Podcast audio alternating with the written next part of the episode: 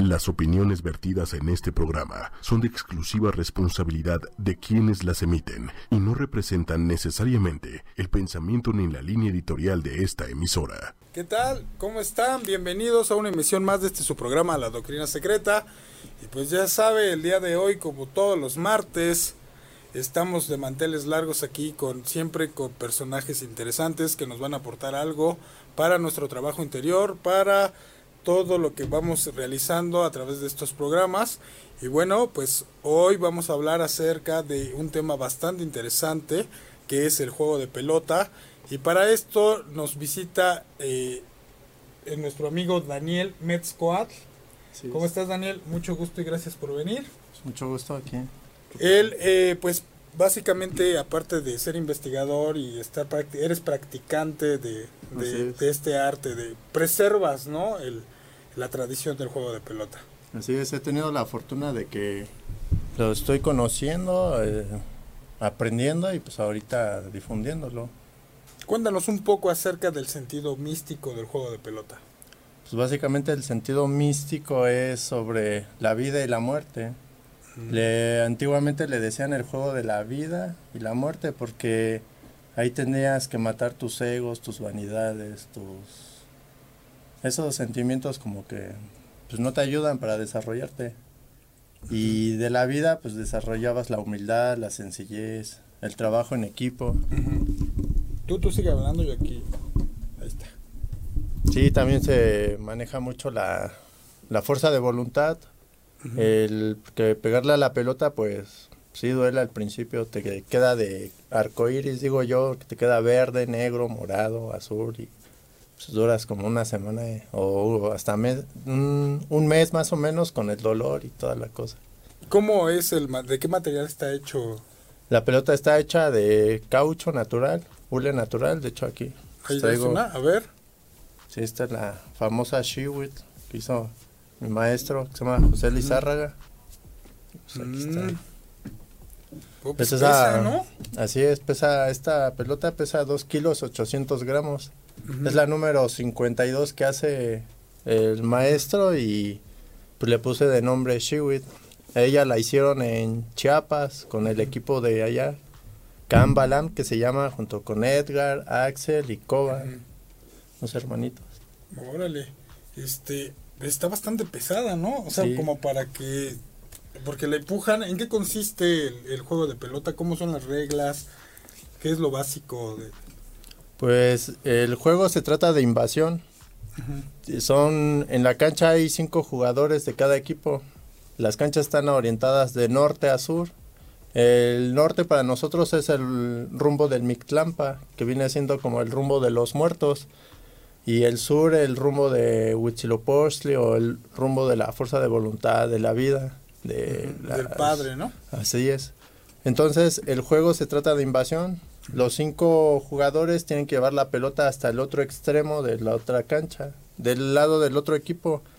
Y sobre la, el mismo juego se van marcando las faltas o los puntos a, en contra. Por ejemplo, si viene la pelota y te sientas en ella, le cortas el movimiento, estás matando la pelota, el movimiento, y es punto malo. Punto malo para tu equipo y un punto a favor del otro. Por ejemplo, nada más le puedes pegar con con la cadera o inclusive cuatro dedos arriba de la rodilla que este que le llaman cuadril con el muslo. Todavía con eso le puedes pegar. Pero por ejemplo si te choca en el brazo o en la rodilla o, en el empeine pues es punto malo porque la pelota representa el sol. Entonces al chocar así pues es como que te está quemando el sol. Entonces no hay un movimiento así permitido Básicamente nada más le pegamos con la cadera, ¿por qué? Porque es el centro de nuestro cuerpo, aquí está el chico, el ombligo. Entonces del ombligo hacia abajo es lo que representa como el inframundo, del ombligo hacia arriba el ilhuicayo de la arriba. Entonces pegarle con la cadera pues es como estar en el tlaltic, en la tierra. Como la... O sea, del, la- del ombligo para abajo es una representación del inframundo, pero de los 13 cielos o es otra cosa. No, los 13 cielos son del Ilhuicayo. Ah, digo, ya, y y los nueve Ajá. niveles del inframundo son del... del, del ombligo para abajo. O sea que el, el- el ombligo sería como el equilibrio. Exactamente, por eso le pegamos con la cadera. De hecho, hay diferentes modalidades de juego de pelota. Está la de antebrazo, la de martillo, la mixteca, que es con el guante que pesa como 3 kilos. La pelota es como de 400 gramos, igual de hule. Y este... Y hay diferentes... O sea, vari- pesa un buen. Es difícil, ¿no? Al principio sí, pero como Oh. dicen mis maestros, así de Tabasco, de varios lados. ¿Ves que Diego? Mira, cáchala. Está bien pesada. Está súper pesada. Sí, así, sí es la talla mediana. ¿A poco? O sea, O es hay como más para... grandes. Sí, ya con la que juegan los masters, los profesionales, es de 5 kilos, 4 kilos, textura dura. Esta es textura blanda. Entonces hay una que, bueno, se dice que jugaban como con piedras. En las crónicas de los eh, españoles dicen, no, pues es increíble, juegan como con piedras que son tan duras como las piedras. Pero pues se van haciendo duras, pero ya con la técnica y el callo que vas haciendo, pues ya ni te ni la sientes. Pero supongo que al principio, pues sí, sí ha de haber. No, sí, de principio lastimas, ¿no? O sea- te duele mucho, o sea, para subir las escaleras vas de a pasitas y de a su mecha, pero bien, bien. Ahora sí, la dedicación, la constancia en los entrenamientos para pulir tu técnica, mejorar tu golpe, pues es lo que va haciendo al, al jugador. Entonces, eh, son, son cinco equipos, dos equipos de cinco personas. ¿Tiene alguna representación las cinco personas? Así es, la representación de los cinco es por Macuilzochi Xochipilli, que es la esencia del el príncipe de las flores, el niño interno. Entonces Macuilxochitl viene de Macuili, que es 5. Entonces a él se le dedicaban los juegos, todos los juegos de azar, como el patol y el ulamalistli. Y básicamente por eso se maneja 5 contra 5. Ujú. Y hay dos de cambio por cada equipo. Ah, ok. Y luego tienes que, eh, esto lo tienes que poner en el círculo, ¿no? Que representa que la unidad. Sí, ya meterlo en el aro, pues ya es este. Se dice que fue poniéndose en las canchas antiguas para hacer el juego todavía más difícil. Igual había variantes de juego, te digo, el de antebrazo, que son con pelotas como de 400 gramos, y pues igual como la cancha de Chichen Itza, o sea, es la más grande que se ha descubierto hasta ahorita. Y ahí, pues, pegarle con una de este kilo, pues, te- no es tan fácil como pegarle con una más pequeña. Entonces meter al aro pues es para marcar más dificultad en el juego Mm. y representa más un eclipse. as- Ok, ¿y meter- usted- ustedes juegan ahí en Chichen Itza. No, yo no he tenido la oportunidad, pero sí uno de los hermanos de- del entrenador nacional sí ha tenido oportunidad. De, traba- de, de- de usar esa cancha. Sí, han, han ido a Tajín, creo también, ahí tuvieron la oportunidad de, de jugar en, en Tajín y pues ahora sí, afortunados. Ahora, el- ¿esto ha pasado exactamente como fue? Pues a la llegada del invasor europeo, pues varias cosas se resguardaron más al norte, como la danza se guardó en Querétaro, lo que hoy es Querétaro, el Bajío, el juego de pelota se guardó en este en el norte, lo que hoy es el estado de Sinaloa y también en Centroamérica, lo que es Guatemala, El Salvador, Belice. Y, y nosotros estamos aprendiendo el juego de pelota a través de de Sinaloa. De, nuestro maestro se llama José Lizárraga y él por parte de su familia que fueron los como los guardianes fue que se transmitió de generación en generación. Y gracias a pues un sueño que tuvo ahí con Armando eh, que es el presidente de la asociación Ajupeme pues fue como que hicieron ese proyecto para darlo a difundir en todo el país. Ahorita hay como 13 equipos en todo el país tanto de la rama femenil varonil e infantil O sea, ya tienen este, varias categorías y también las mujeres pueden Sí, participar. claro, las mujeres esta- de hecho hasta tienen más estilo más bonito que los hombres. Pues debe de ser, ¿no? Sí. Debe de ser, ¿no? Oye, y cuéntanos, eh, veía en, en parte de lo que haces que tú estás representando a, a América Latina. ¿no? Tú eres como la, como la parte crucial de aquí, eres como el instructor. Pues básicamente aquí en Ciudad de México hay tres equipos. El primer equipo que se formó se llama Semanja Nepanoli, que está en el, en el Monumento a la Revolución. El compañero que, le, que lo empezó se llama Arturo Toshkiwa. Él fue el primero aquí en Ciudad de México que se interesó en el juego y que lo empezó. El segundo equipo que se formó, pues vendría siendo el mío, que se llama Mikisnemilistli, que significa vida y muerte, que entrenamos ahí en Zócalo, a un lado de la Huayteocali. El tercer equipo se formó en Faros Ochicali, que está saliendo de Metro Azcapotzalco. Ahí el compañero que lo lleva se llama Emanuel Cacalot, que es el, así, el guardián de la cancha que está ahí y él difunde el juego en esa parte. Entonces somos tres equipos ahorita y ya se formó uno cuarto que se llama Tecuantecutli Quetzalpili. Es un calpuli de danzantes que les presenté el juego y lo recibieron muy bien y tienen toda la actitud y el corazón para este practicarlo. Y te menciono a estos tres equipos porque cada uno pues tiene su forma de darle difusión al juego, pero al final es un eco para todo el juego, tanto a nivel Ciudad de México como del país, porque ya se escucha más del juego de pelota aquí y allá y pues cada uno con su forma, pues le damos difusión al juego. Ah, ok. Entonces, eh, y esto esto no se enciende, ¿verdad? ¿O antes, en la antigüedad sí se encendía o no? Que Las pelotas no. No, la única que se enciende es la de la de Michoacán, la purépecha, que es una pelota que hacen con ropa vieja, trapos, y luego le hacen una costura alrededor. Esa es la única que se puede prender. Estas inclusive ya las empiezan a encender, pero las envuelven con no recuerdo qué material y las encienden. ¿Para qué? Para que no se lastime la pelota. Mm. Pero antiguamente que yo sepa, no. ¿De qué está llena? ¿Rellena? Todo es de caucho. La receta es la que se manejaba anteriormente. Se utiliza una raíz que se llama machacuana. Por ejemplo, mi maestro me explicó que para hacer esta pelota se tardaron hasta 12 horas en su confección.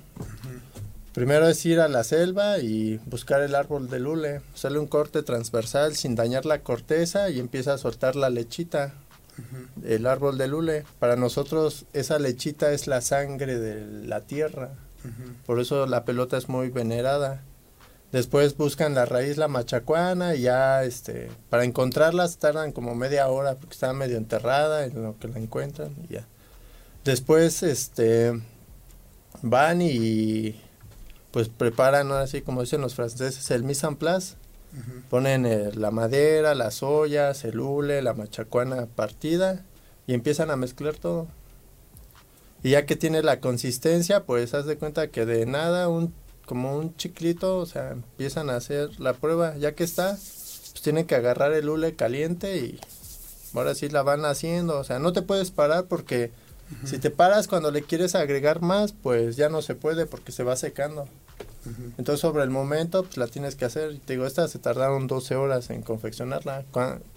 ahora que fui a Tabasco, pues ahí con el maestro Arturo Pompi, pues este, me dio una, un taller de cómo hacerla y la verdad sí, muy fuerte porque agarras el hule caliente, hirviendo, está el agua y tienes que trabajarla así súper rápido, pero estás así de a su mecha. No, de hecho, el, eh, esa, yo me acuerdo cuando estaba eh, chavito, pues, mi mamá tenía esas plantitas y esa lechita te genera como una, es como una especie de, a la larga como que quema. O sea, te hace como una plasta pegostiosa y quema. Sí, ahora imagínate está caliente con el agua hirviendo, ¿no? A mí me ardieron las manos como dos, tres días que estaba así de... Cuando uno va a, por ejemplo, ¿cómo le hace las, cómo le puede hacer una persona normal para pertenecer o adentrarse, eh, estudiar este, esto que es del juego de pelota? Pues primero tener la disposición y la convicción. Y lo único que se que ocupamos pues es que lleven ropa cómoda y una faja para cubrir la cadera. Y ya nosotros como instructores del juego, pues ya les vamos enseñando la técnica, les vamos corrigiendo los pues su posición, su golpe y ya ahora sí la perseverancia. Es como en la danza, el ulama, tú vas a llegar hasta donde quieras, pero es con la fuerza de voluntad que le tengas y el amor. Ok, y ahora, ¿y hay conferencias, o sea, acerca de esto para que la gente, o sea, sepa de qué, de qué se trata más, más a profundidad? Sí, pues de hecho, este, por ejemplo, ahí en Faroso Chicali, pues se dan talleres. Yo en Zócalo, pues doy, este, igual, este, pues el entrenamiento está abierto. Las conferencias, cuando nos las piden, con todo el gusto vamos y las compartimos para las personas que están interesadas. Este, por ejemplo, hoy me estuvieron ahí hablando de Monterrey, de la Universidad de Monterrey, porque quieren una presentación de danza y de juego de pelota y que hablemos del juego. Y pues estamos a la disposición para darle la difusión, que es lo que... Y ahí en los entrenamientos también pueden ir aprendiendo el significado, sobre todo por la parte espiritual. Así es. O sea, la parte espiritual que conlleva practicar este juego. Sí, les enseñamos la técnica y básicamente pues estamos enseñándoles la cosmovisión, el simbolismo, el misticismo del juego de pelota. Porque normalmente nos ven y dicen, ah, ese deporte es extremo. Actualmente sí es extremo, pero para nosotros sigue siendo sagrado. Y el practicarlo y todo eso, pues, nos genera esa parte de compromiso, de hacerlo cada vez mejor, para darle esa difusión. compromiso contigo mismo. Exacto, porque, pues sí, pues es muy de respeto y tienes que dar una buena, ser un buen portador del juego. Pues sí, digo, si esto, imagínense, esto para ellos significa el sol, pues qué interesante, ¿no? O sea, el sol, ¿no? Finalmente es como la fuerza, eh, la, ¿cómo es en el juego de pelota, cómo se maneja la disolución del ego a través del juego de pelota? Como lo mencionaste al principio, ¿no? Pues se disuelve con el compañerismo, el, pues el ser franco, ¿no? Más que nada, por ejemplo, hay veces que llegan aprendices de jugadores y empiezan a, agarrar la técnica luego, luego. Entonces empiezan así como a pavonear, pero pues aquí le decimos, no, es que no es así, ¿no? Aquí es de corazón, con humildad, porque vas a representar algo ancestral y pues eso de los egos, pues aquí no, aquí no, no lo aplicamos. Y pues sí, es un, es difícil porque pues varios así como que tienen esa idea, pero pues nosotros tratamos de no, de no manejar. Aparte el entrenamiento está pesado, ¿no? El otro día pasé y tú estabas ahí a un lado del zócalo y estaba viendo a los chavos, entonces pues es pesado, no es algo tan fácil, ¿no? es un entrenamiento constante y pesado, ¿no? Sí, pues básicamente en Zócalo de entre semana entrenamos lunes y viernes de 6 a 10 de la noche. Son cuatro horas donde entrenamos técnica y diferentes tipos de golpe. Los miércoles entrenamos, este, ya, pues nos damos un llegue. Un partidito para ver el avance que tenemos. Los sábados tenemos un entrenamiento igual como de 4 a 5 horas, donde entrenamos ahora sí todo, desde la base, los golpes, un encuentro entre nosotros. Y hay varias este, técnicas que hemos aprendido que las vamos aplicando. Y sí, es un entrenamiento así muy, pues muy pesado porque la pelota tan pues solo... yo, nada más los vi a todos marcados, a todos los vi con abdomen, así con todos los cuadritos y todos, sí, todos están iguales. Dije, pues ya de estar fuerte el entrenamiento, ¿no? Sí. Entonces de ahí todas las chicas, ¿no? no, pero entonces, si quieren visitarnos en el Zócalo, nos pueden visitar los lunes.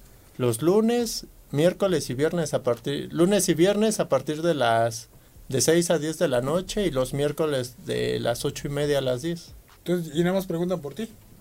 Sí. O nada más se acercan y ya. Sí, se acercan con los que van ahí medio encuerados jugando pelota y pues ya ahí les damos este la atención. De hecho, igual traigo el, atuendo para que lo conozcan. Ah, ¿y ese atuendo qué? Es el tradicional. Se conforma de cuatro piezas. Este es con el que jugaban antiguamente los abuelos, los jugadores y se dice que era de piel de venado. Nosotros ahorita utilizamos gamuzas. Se conforma de cuatro piezas. Y pues básicamente igual tiene su simbolismo. ¿Este es como una faja? Sí, el mashtlat. En Sinaloa le dicen el fajado. Mm. Acá nosotros por lo de la cultura y el náhuatl es el mashtlat. Y pues esta es la pieza principal. ¿Qué forma le ves?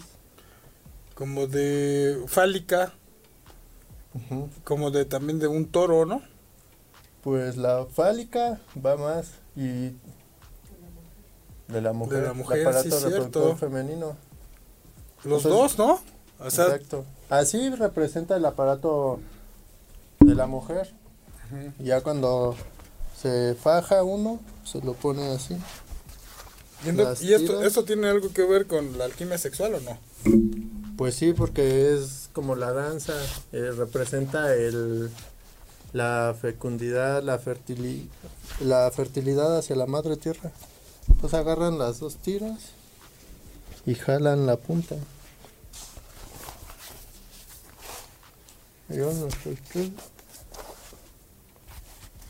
Y aquí ya queda la parte masculina.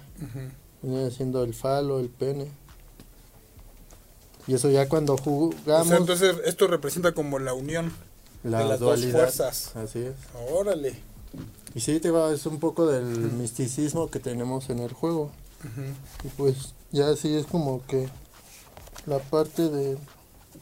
Te lo amarras bien para que se te ajuste a la cadera. Esto es para protegerte igual Ujú. De las de los pelotazos. Creo que vienen bien duros.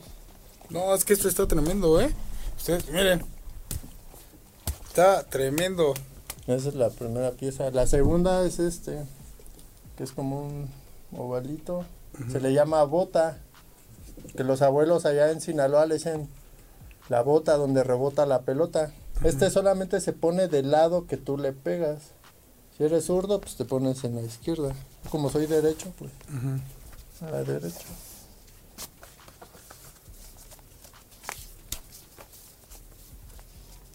Esto es solo para indicar de qué lado juegas.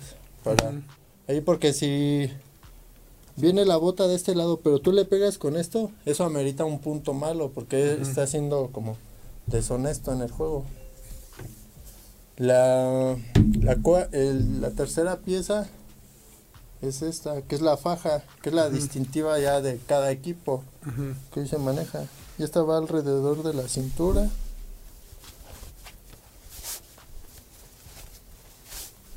Y así. Y la última pieza y de las más importantes es este, le llamamos chimali, que del náhuatl significa escudo.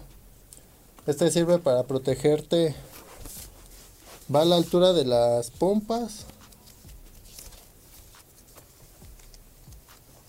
Y pues ya debe quedar más o menos así. Y este, y es para protegerte de que no se te vaya a desgarrar el ano, porque luego vienen las jugadas por abajo, te tiras, pues así te, Te abres. Ajá, entonces es como por protección, seguridad. Y pues ahora sí, este es el atuendo Oficial. oficial. Y este atuendo es el que se usaba siempre, el que se ha usado es. siempre, nada más a diferencia de la piel que era de venado Ajá, y ahora es de gamuza. así es. Este es el, el atuendo tradicional. Y este igual, se, todo lo que estamos aprendiendo fue lo que se conservó en Sinaloa. Lo que te decía que al llegar el invasor, muchos jugadores pues, lo practicaban y los españoles al verlos pues los mataban. O sea, ¿por qué estás practicando eso, no? Es del diablo. ¿Cómo puedes hacer eso con una pelota tan pesada? O sea, no, eso es del diablo. Y los mataban y muchos se fueron hacia el norte o hacia Centroamérica. Y ahí se resguardó el juego en, este- en cinco familias de Sinaloa. Entre ellas tengo los Lizárraga y ya este, pues gracias a ese proyecto de ellos, José Lizárraga y Armando Uscanga, pues fue Que se lo está difundiendo y lo estamos aprendiendo. Yo de hecho he ido a, fui a Chiapas, el maestro Edgar, la maestra Cris, sus, este, mis hermanitos de Jacoba, Axel, para aprender un poquito más del juego. También fui a Tabasco con el maestro Arturo, que le dicen Pompi, este, y con su equipo Mukliba Chan igual para aprender un poquito más porque pues, ellos son un equipo equipos fuertes y pues es lo que busco a- aprender lo más que se pueda de ellos para igual aquí a difundirlo entre los interesados. Ok. Vamos a, a saludar a la gente del auditorio para ver si tienen algunas preguntas. Este, vamos a ver, vamos a saludarlos. Dulce María, hola Suami, ¿cómo estás Suami? Arturo Hernández Jiménez, saludos Dani, te mando a saludar Arturo Hernández Muchas gracias. de Mukiba Cham. Oh, el Pompi. Dice Claudia Mora Morita, gracias por dar a conocer tan hermoso legado. Tlazocamatli, Dani. Amitla, no yo lo. Pues díganos qué quiere decir, ¿no? Porque Sí. ese es náhuatl. ¿Qué más? ¿Qué te está diciendo? Me dijo muchas gracias, Ah. gracias. Yo le dije, no hay de qué o de nada y mi corazón está contento. Ah, ok. Montserrat Quintana Calvario, qué gusto que difundan nuestra bella cultura y los juegos prehispánicos. Tlazocamati también, Dani dice. Que bueno, no, mientras no me empiecen a decir groserías, todo está bien. Ah, porque siempre en eso pasa poco, ¿no? ¿no? O sea, uno quiere aprender cualquier otra cosa y lo primero que dice, ¿y cómo se dice eso en, en inglés o cómo se dice eso en esa lengua, no? Decir, Ah, pero acá en náhuatl no, no había como ¿no hay groserías. no. Miren qué respetuosos, ¿no? Sí, el idioma náhuatl era muy florido y no era mal visto como hacer algo así, pero pues no, no había Mm. tal. Daniela Beltrán también te manda saludos. Muchas La. Socamati. Dice Lili Hernández, es tu amigo. No sé quién es Lili Hernández. Bueno, dice es tu amigo. Pues sí, aquí todos somos amigos, ¿no? Dice, Andamos. Arturo Hernández Jiménez, sí, Lili Hernández, ¿lo recuerdas? Ah, le está preguntando a Arturo. Montserrat, bueno, ya dijimos. Fernando Murillo, hola, don Fer, ¿cómo estás? Qué bueno que te conectaste. Arturo Jiménez, sí, ok. No hay más. Si tienen alguna duda, alguna pregunta, pues ya saben que estamos aquí. Pregunten, listos y prestos para lo que ustedes quieran. Y bien, pues síguenos contando, síguenos contando, Dani, ¿qué, qué, qué eventos vienen? ¿Qué cosas se están haciendo?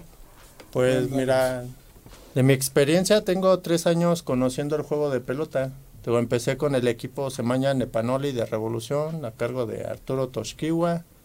Después de ahí este tuve la fortuna de quedar como el comodín nacional y me, me apoyó, me adoptó el equipo Yaucoyo Tlaxcal, de Tlaxcala por parte de este Iván, su capitán. Luego de ahí estuve también con el equipo de Veracruz, con el maestro Martiniano. Luego de ahí estuve fortuna de estar con, con Chiapas en el torneo nacional de hace un año en, en Quintana Roo, en Chetumal. Y pues he conocido a hermanos de Michoacán, de Jalisco, de Puebla, de Querétaro, de Quintana Roo, de Yucatán y pues básicamente el juego de pelota pues aparte de que es la difusión, también te enseña la hermandad que puedes hacer con personas que tenemos el mismo interés, el mismo la nobleza por recuperar nuestras cosas antiguas, ¿no? Y ahorita de proyectos, pues aquí en Ciudad de México, pues estamos dando taller en, en Faros Ochicali con el, equipo, el cuarto equipo que se llama Tecuantecutle Quetzalpili los sábados a partir de las 9 de la mañana. Los que estén interesados, pues ahí nos vamos a ver todos los sábados. Eh, los domingos en el Museo Fuego Nuevo, en el Cerro de la Estrella, a partir de, de 11 a 2. Ahí las personas que les acomode, pues ahí los esperamos para compartirles el sagrado juego de pelota. Y así próximos eventos, pues está el torneo internacional de Tabasco, que se denomina El Origen. ¿Por qué El Origen? Porque es a partir del jueves 9 de, de octubre al 13 de octubre. Entonces el sábado cae 12 de octubre, que para nosotros es el día como de la no raza, que fue cuando llegó Cristóbal Colón y pues valió borro todo, ¿no?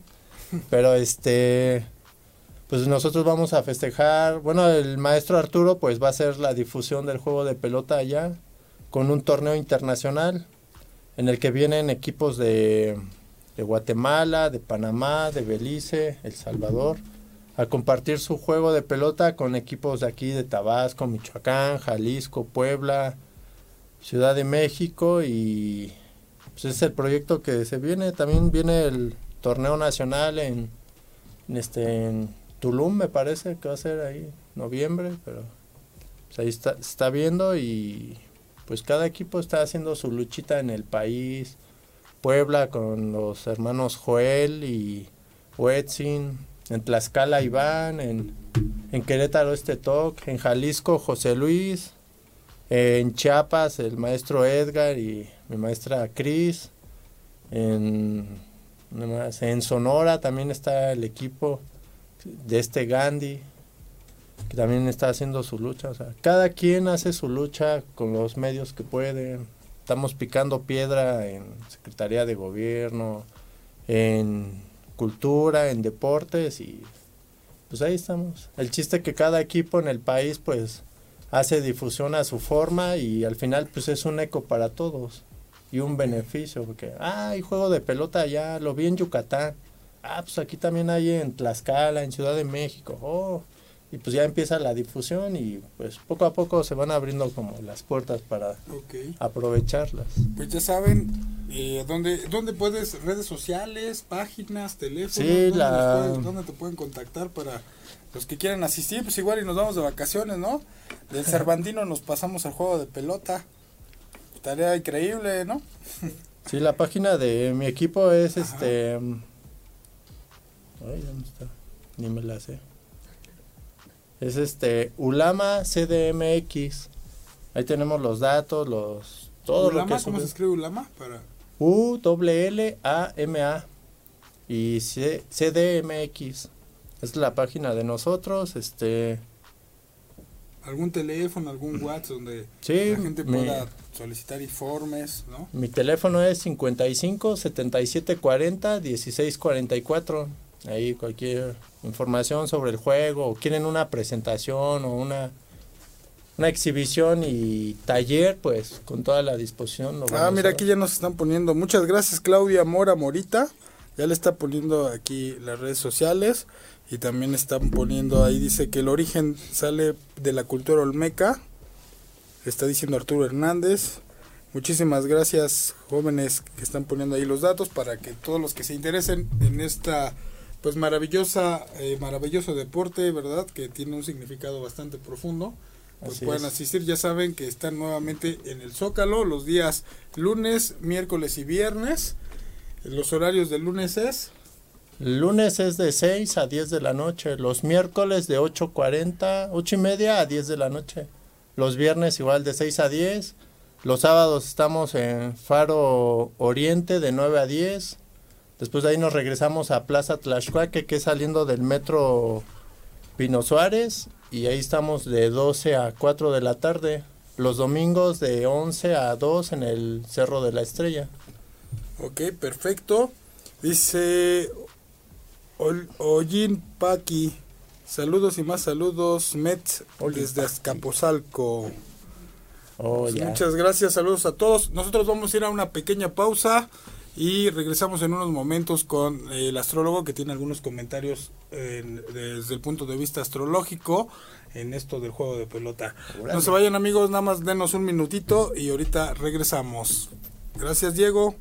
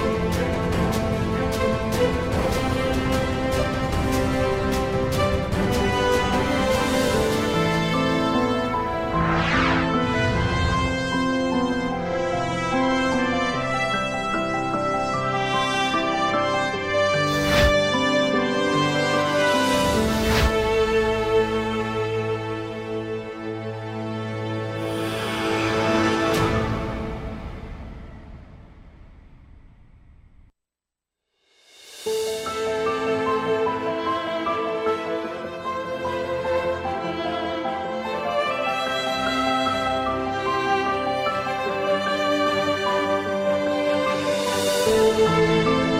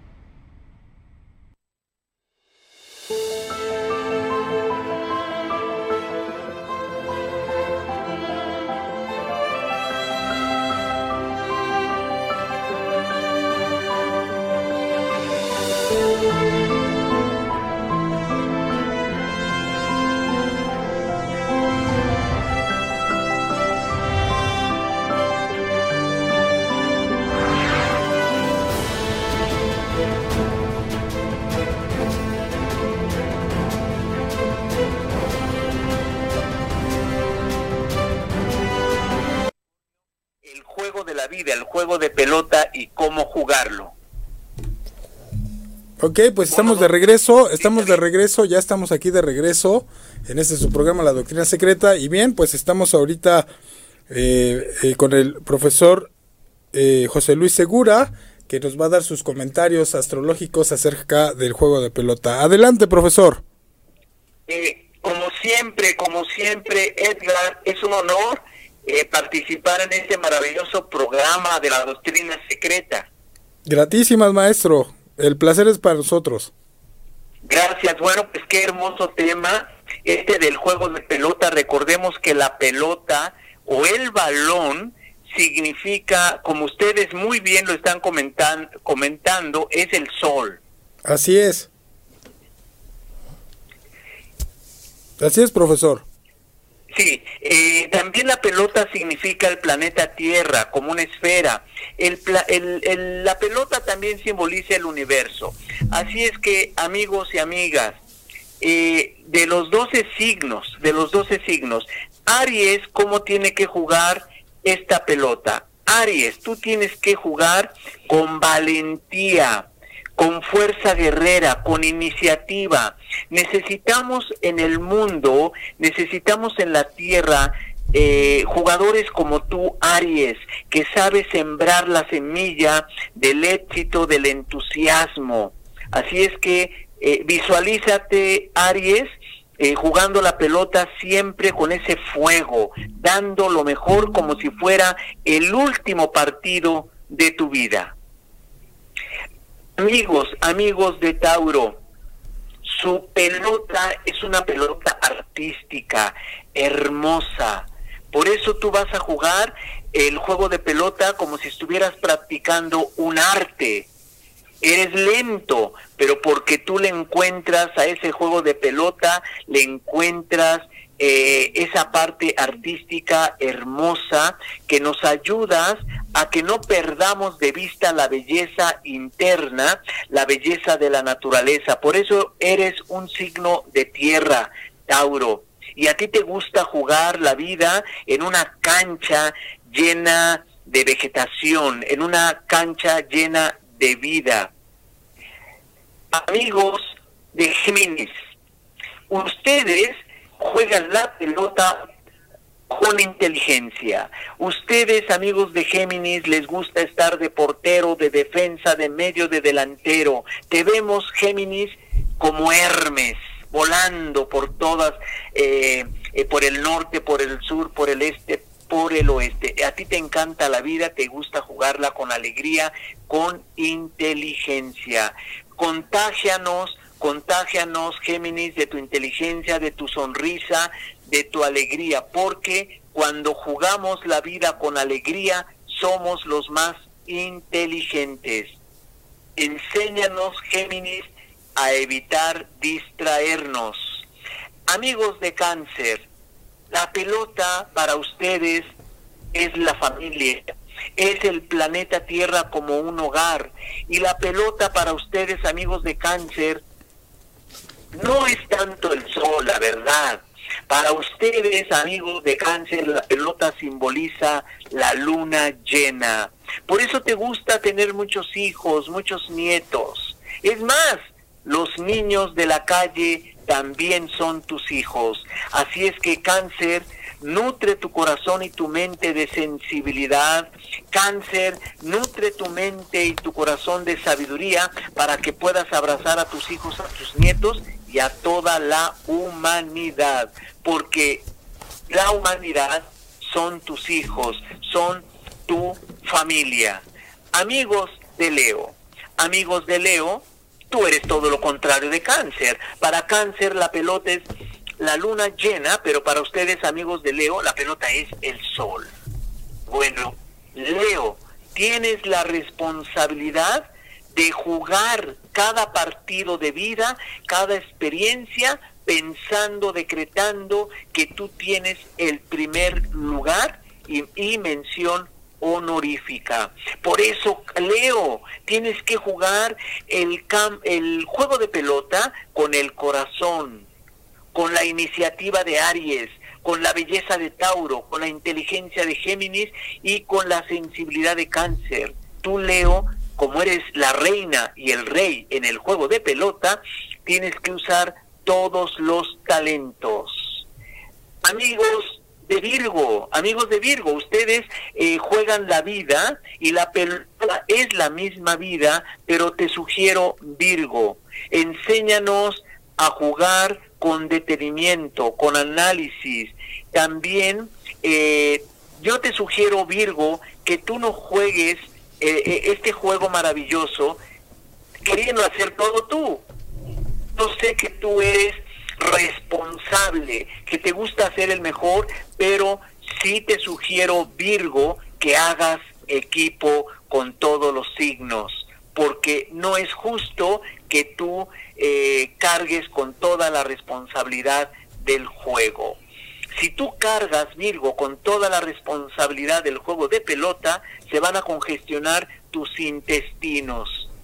Y cuando ganes, no vas a querer ir a, celebrar porque tienes estreñimiento, porque vas a quedarte en casita enfermo o enferma. Virgo, te queremos ver no nada más jugando el juego de la vida con la pelota. Queremos que la pelota la disfrutes y que goces con ella, amigo de Virgo, y que no te, que no te nos enfermes. No te eches todo a, a, a tu espalda. Libra, tú eres uno de los signos más equilibrados, más justicieros y tú el juego de pelota, el juego de la vida, lo debes de jugar con armonía y justicia, pensando en todo el equipo. Y también debes de, de imitar a Géminis, porque el signo de aire Libra tienes que jugar con arte, con belleza, con armonía, pero también con inteligencia, como lo hace tu hermano del signo de aire, Géminis. Y sé justo, debes de equilibrar, equilibrar tu energía en la cancha del juego de la vida. Y tienes que ser honesto, Libra. Si no estás en armonía, quédate en la banca. Amigos de Escorpión, ustedes amigos de Escorpión tienen que estar jugando como si fuera el último juego de tu vida. Escorpión, tienes que jugar con pasión desde el primer minuto. No jugar nada más por jugar. Tú tienes que jugar para transmutar la energía. Tienes que jugar para demostrarnos que hay un mago, una sacerdotisa dentro de cada ser humano y que si jugamos con pasión y amor vamos a generar milagros en el juego de la vida y en el juego de la pelota. La pelota también simboliza nuestro cráneo, nuestro cerebro. Tenemos que jugar también al mismo tiempo que con pasión, con armonía. Inclusive, escorpión, yo te recomiendo que como tu signo opuesto y complementario escorpión es Tauro, antes de jugar hagas una pequeña meditación, para que juegues con pasión, pero también con un cerebro equilibrado, en armonía, para que no caigas en ser extremista, por favor. Y no se trata de que te sacrifiques, no, porque hay 12 signos. Juega con pasión, pero también, sí, intégrate al equipo. Por eso son 12. Sagitario, Sagitario, tú eres un jugador de primera, tú tienes mucho talento, tienes mucha experiencia, porque eres un, un jugador inclusive que ha jugado en otros universos, en otros sistemas solares, en otras galaxias. Tú juegas con intuición, contágianos con tu optimismo, tu intuición, Sagitario, decreta el equipo visualízalo siempre triunfador. Sagitario, porque tú juegas hasta con los ojos cerrados. Tenemos mucho que aprender de ti. Copiemos todos los demás signos de Sagitario, la alegría, el optimismo, la intuición, la visión. Tenemos que jugar la vida con ciencia, con eh, filosofía, con intuición, misticismo, con el arte.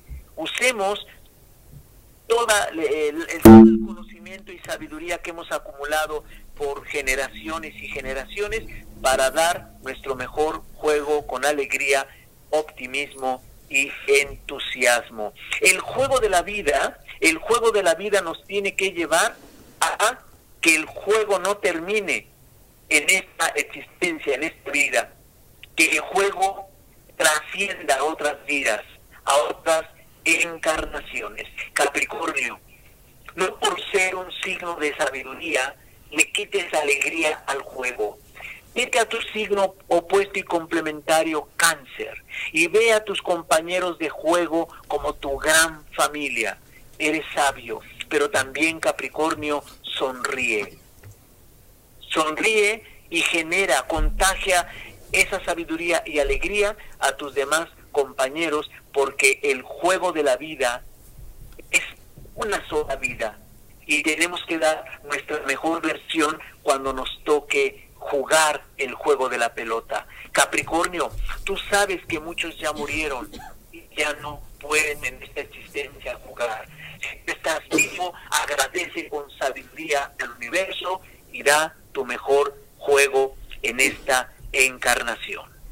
Acuario, Acuario, tu palabra clave es yo sé. Y tú sabes jugar muy bien el juego de la vida. Enséñanos, siendo amigo y amiga de todos los integrantes del equipo. Jamás discrimines a nadie, porque si discriminas a alguien, discriminas una parte de ti. Mejor juega con ese espíritu fraternal.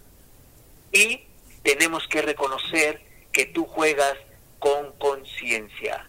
Te vamos a imitar siempre y cuando nos consideres tus amigos de equipo.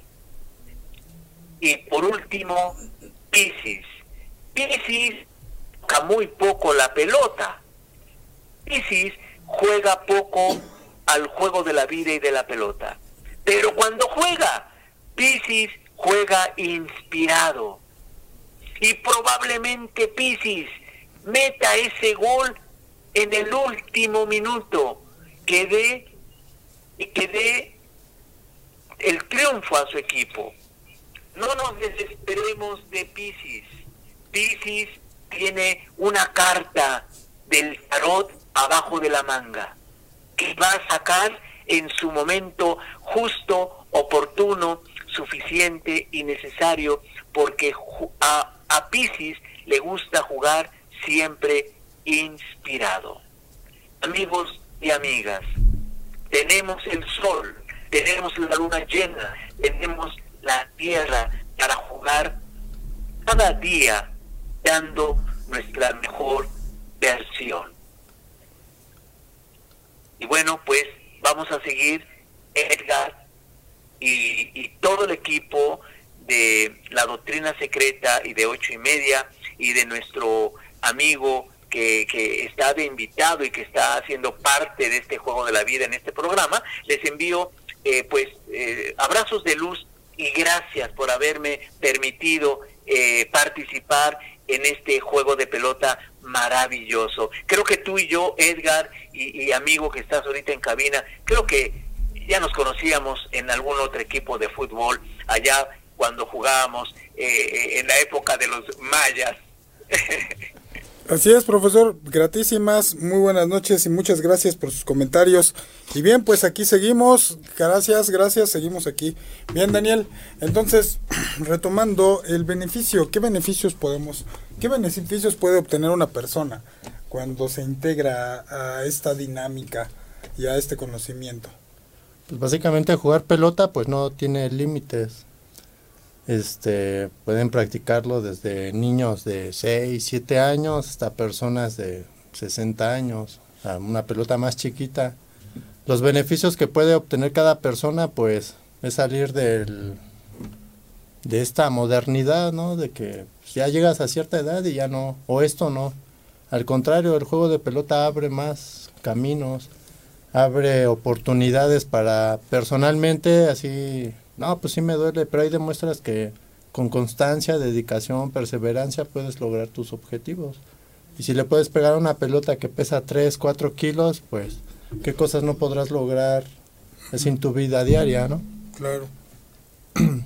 También este pues se denota el compromiso que puedas tener con contigo mismo, con lo que te apasiona, lo que te llena, porque a veces hay veces que decimos, no, pues quiero esto, pero se queda en el aire. Y al contrario, acá el juego de pelota te demuestra que entre más constancia, más dedicación, pues logras tus objetivos, tus, tus metas, tus sueños.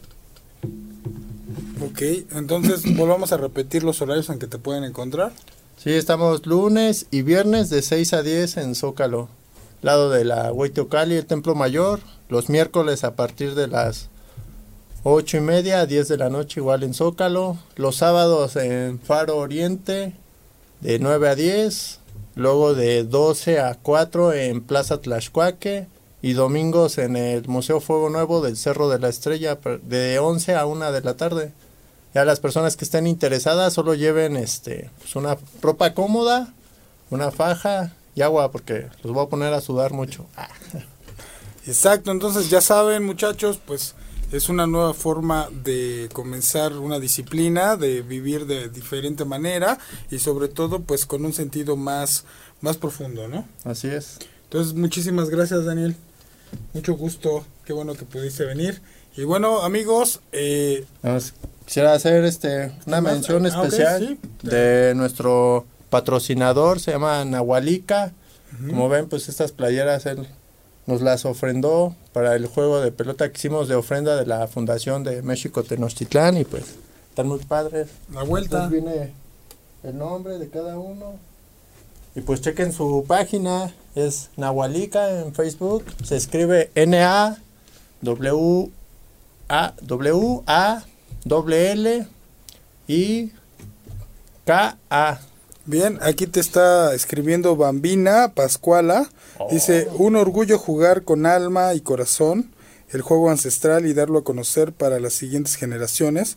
Por nuestra cultura, que siga viva, por nuestro legado, un privilegio tenerles como equipo en la Way México Tenochtitlán. Gracias Dani por transmitir el mensaje. Bambina. A ti. Bueno, pues Recuerden que estamos aquí todos los martes, no se pierdan siempre con temas súper interesantes. Toda esta gente, toda la gente que quiera asistir y tomar como estilo de vida el juego de pelota y transformarse, tener una oportunidad, ¿verdad? Para poder autoconocerse, para poder avanzar en la vida, pues ya saben que lo pueden encontrar al, al lado del Templo Mayor y bueno, pues este nosotros regresamos, vamos a hacer una pausa, unos minutitos. Me despido de Dani, no se vayan, vamos a hablar de un tema muy interesante que son los fenómenos de interferencia en la observación de sí.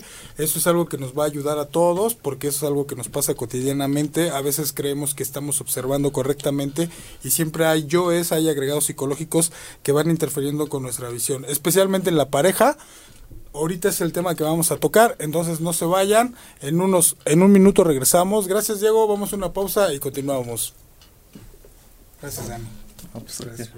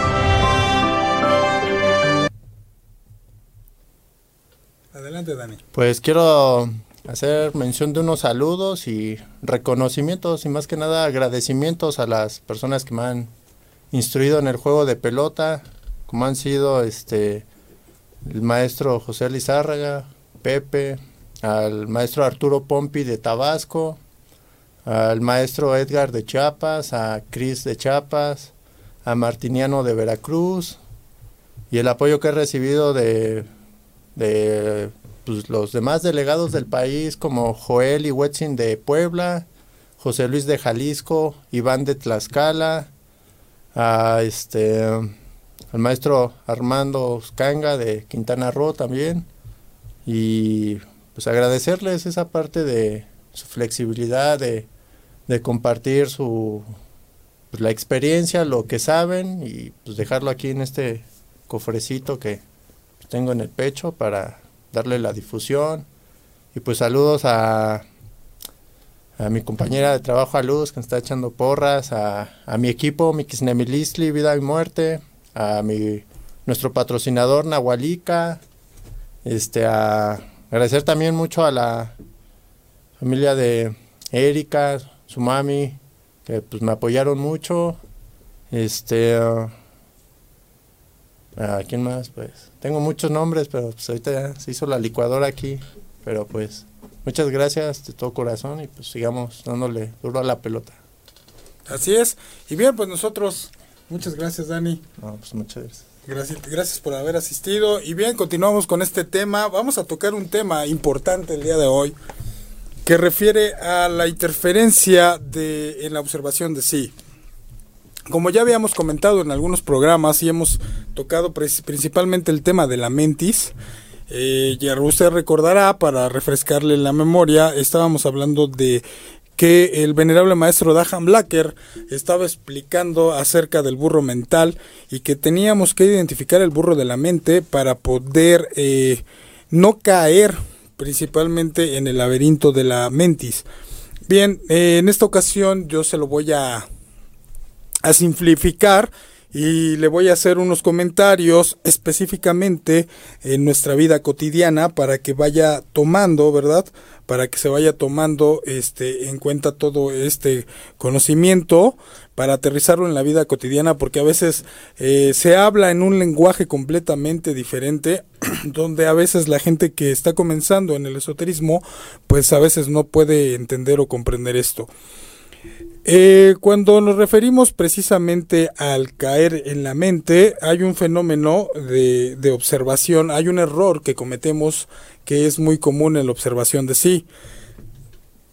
Para poner como, para tener un ejemplo claro y una dinámica clara, imagínese usted que en su casa usted tiene unas cámaras de video con las cuales usted está registrando todos los movimientos y todo lo que está pasando dentro de la casa. Eh, la casa es su mundo interior, la casa es lo que está pasando en su psique, su psique es su casa, es la casa es el mundo interno de cada persona. Entonces imagínese que la observación es esas cámaras que están ahí observando todo lo que está sucediendo y pasan el reporte al amo de la casa. El amo de la casa, en este caso, sería la conciencia, sería el ser.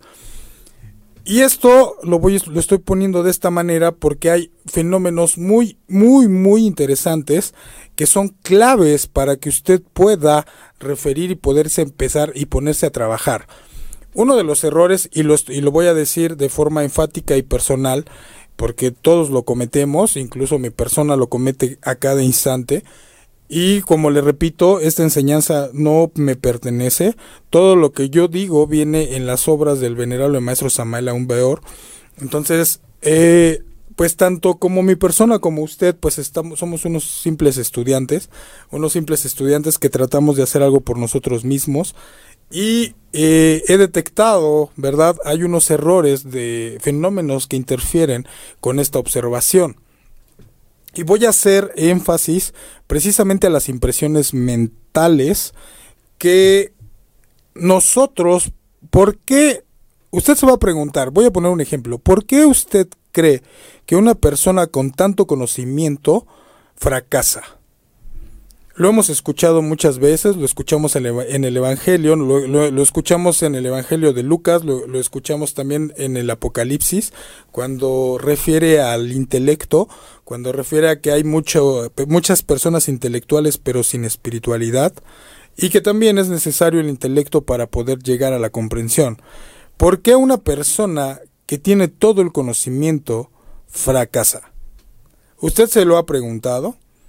Muchas veces todos dicen es que no practica, pero el error no es en la práctica. Incluso usted puede ser una zeta en la meditación. Usted puede ser un practicante del Tao. Usted puede ser un practicante del esoterismo gnóstico. Usted puede ser un practicante masónico. Pero eso no lo va a ser masón. Eso no lo va a ser gnóstico ni lo va a ser taoísta. Eso que está usted haciendo va a tener un proceso de acierto error. ¿Por qué una persona con tanto conocimiento se convierte en un fariseo? ¿Por qué una persona con tanto conocimiento cae en los mismos errores que cualquier persona sin este conocimiento? ¿Cuál es la diferencia? Bueno, se lo voy a decir muy simple. Imagínese, todo está en, en la en lo que no advertimos. Es decir, cuando hemos hablado en este programa de la observación de sí, también hemos hablado de algo que se llama el recuerdo de sí. Entonces, este fenómeno, estos fenómenos de, interferencia, fíjese cómo funciona. Imagínese que yo soy el padre de alguien y yo le digo a ese alguien, ten cuidado porque de pronto cuando pases por este callejón oscuro aparecen unas señoras que te van a robar la paz, te van a detonar en ira y saldrán corriendo inmediatamente. Y entonces tú pones atención en el instante en el que el Padre te está diciendo las cosas, pero de pronto pasa una semana, pasan dos semanas, y ¿qué creen? La escena sucede, pero el problema es que lo recuerdas cuando ya te sucedió. Es decir, cuando llegaron las señoras, te robaron la paz y te estallaste en ira, te acordaste que el Padre te había advertido de esas situaciones. Y entonces, desgraciadamente, fracasaste, perdiste completamente tu energía, te desgastaste y caíste en el error. ¿Dónde está el problema? El problema es en la distracción necesitamos aprender a vivir el instante, a vivir de instante en instante. Y esto refiere a las impresiones mentales. ¿Qué pasa? A veces creemos que estamos observando y es aquí donde vienen los fenómenos, fenómenos de interferencia. Dentro de la casa donde están las cámaras, estamos observando el hecho cuando está sucediendo y entonces estamos recordando que el Padre nos advirtió acerca de ese hecho. Sin embargo, ya no sirve de nada. ¿Por qué? Porque nos observamos. O sea, es decir, fíjense dónde está el error. No, no estamos anticipando el suceso, no estamos anticipando el origen del suceso. Desconocemos completamente por qué nos suceden las cosas. No vamos al origen de lo que crean las cosas. Simplemente creemos que observamos y el error está en observar cuando sucede. Ese es el error. O sea, a mí, imagínense que yo maté a alguien, ¡pum! Le doy un balazo y entonces digo, ¡Ah! ¡lo maté! Ya observé que lo maté. No me sirve de nada porque ya lo maté. Entonces, esto es así de trágico y fuerte en la observación de sí, porque cometemos errores cuando tomamos las decisiones a partir de todas esas impresiones y suposiciones que hacemos. Y esto pasa muy común en la pareja.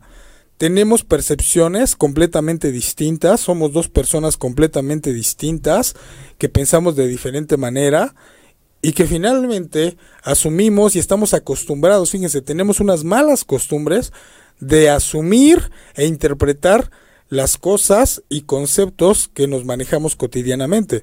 Y entonces entre una pareja al principio es muy difícil poderse comunicar por esta razón, porque cada persona tiene diferentes universos y diferentes concepciones y diferentes formas de ver la existencia.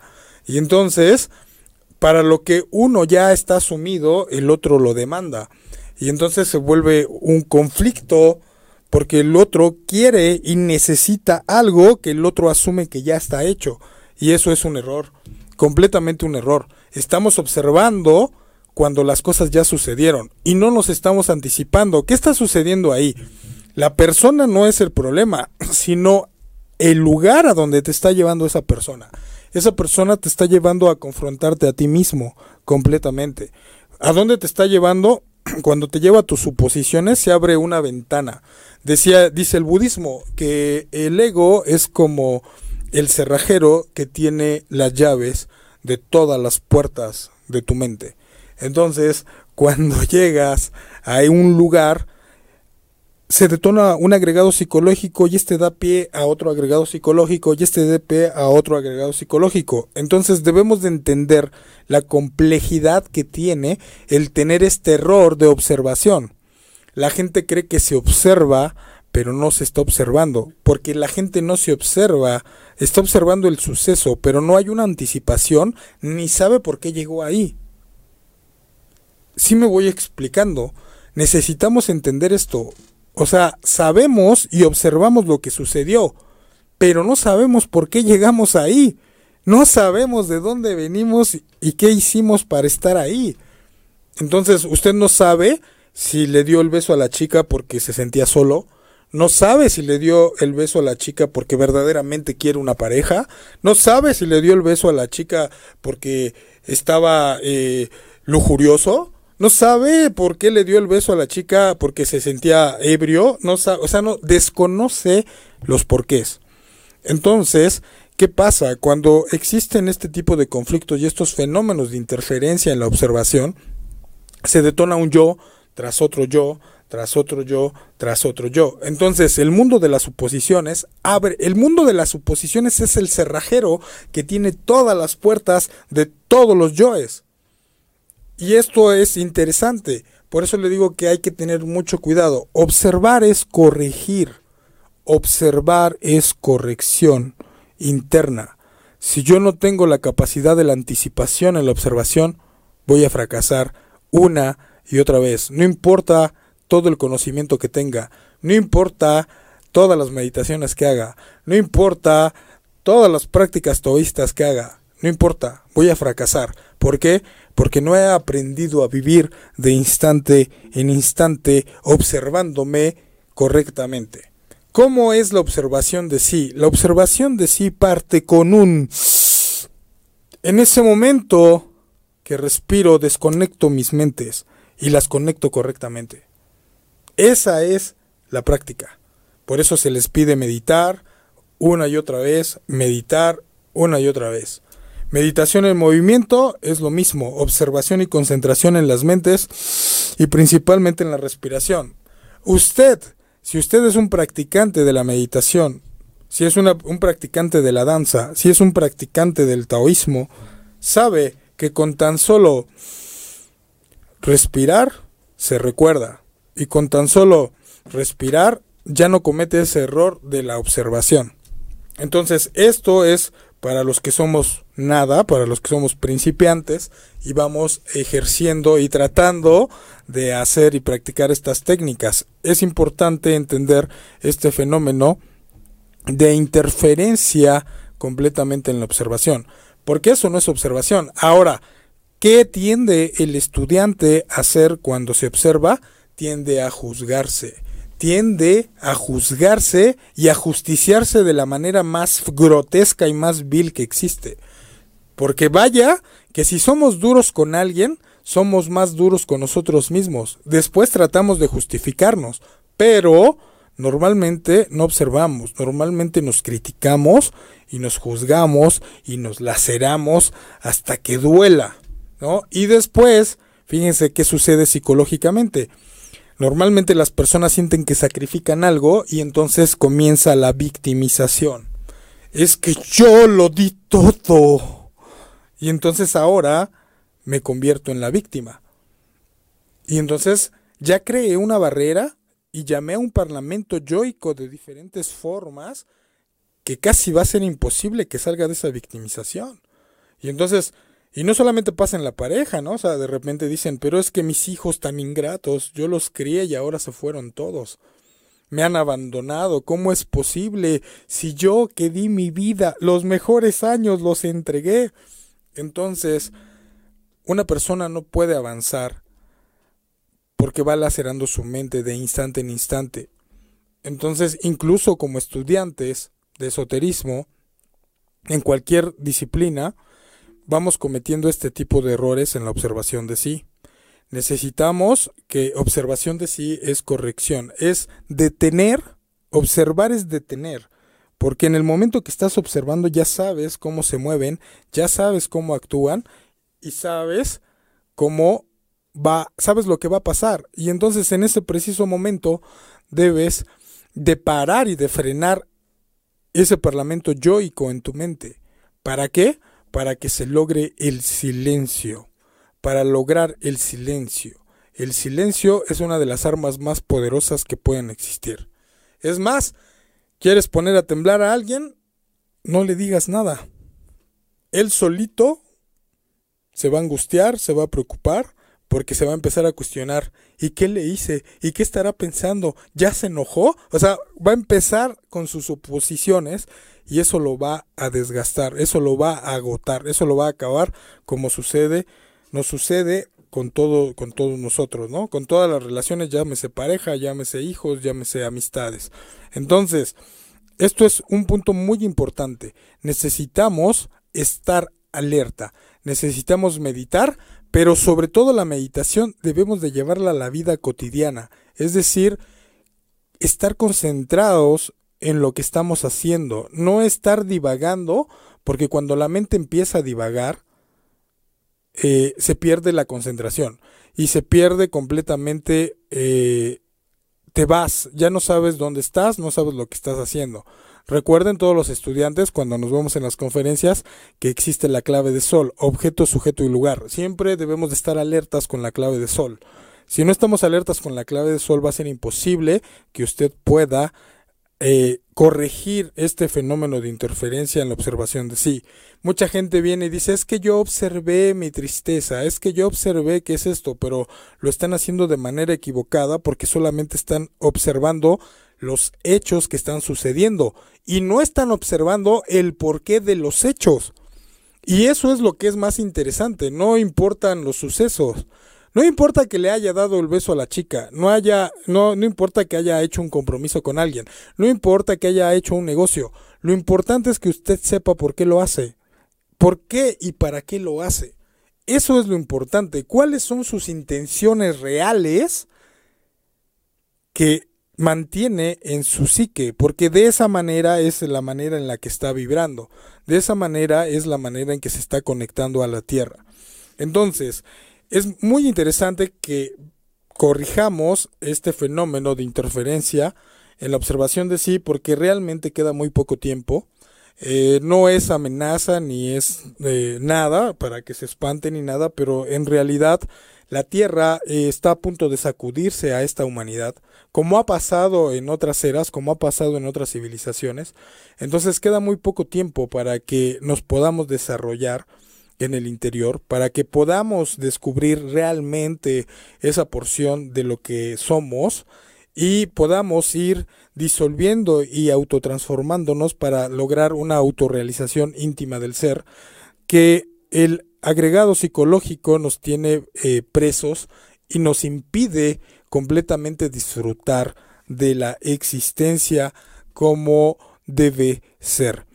Entonces le invito a que haga su trabajo interior, a que medite correctamente y se ponga las pilas sobre todo para que usted sepa que no observación de sí es un estado de relajación completa sin juzgar, sin interpretaciones, porque normalmente uno empieza a observar, por ejemplo, eh, tengo un complejo de inferioridad y ese complejo de inferioridad lo me polariza al complejo de superioridad y necesito tener el control.